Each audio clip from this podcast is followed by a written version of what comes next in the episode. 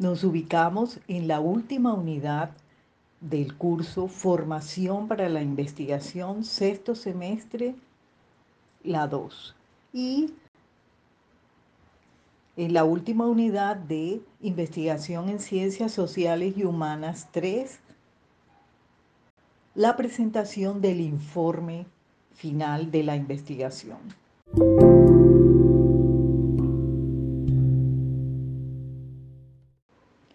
Informe que se presenta se convierte en el principal instrumento para comunicar la investigación, los resultados que se han arrojado. Hay que tener en cuenta para este momento importante las normas APA que van a permitir mostrar todos los niveles de citación, referencias y considerando la webgrafía. ¿Qué debe contener ese informe? Vamos a presentar el resultado de nuestra investigación considerando el paso a paso de cada uno de los elementos que conforman el estudio que se ha concluido.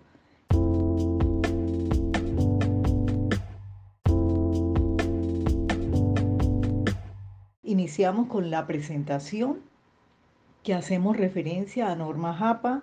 Continuamos con la introducción que debe ser muy concisa, bien específica y teniendo en cuenta una descripción detallada del paso a paso del estudio.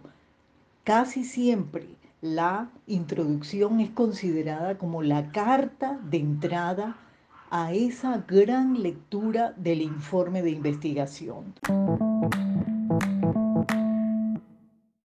Posteriormente se continúa con la formulación de la propuesta de investigación, la formulación del problema. Se termina con la pregunta objetivo general y los objetivos específicos que deben dar respuesta a lo largo de todo el capítulo de resultados. Continuamos con el método, el procedimiento donde se detalla qué fue lo que se hizo a lo largo de la aplicación en el momento de estar en contacto con la población, lo que nos sirvió en la muestra. Se termina con resultados, el gran capítulo donde vamos numerando nuestras respectivas gráficas y haciendo una descripción general de cada una de ellas.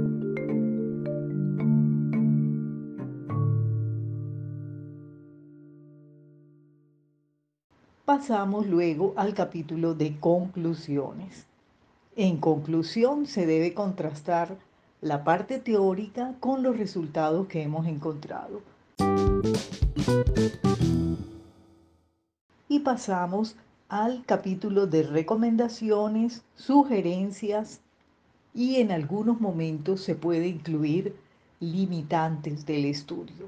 En este momento es importante considerar la pandemia porque vivimos todavía un momento complejo para cada uno de nosotros y sin lugar a dudas la muestra no pudo ser tan numerosa como se consideró en un inicio debido a esta situación.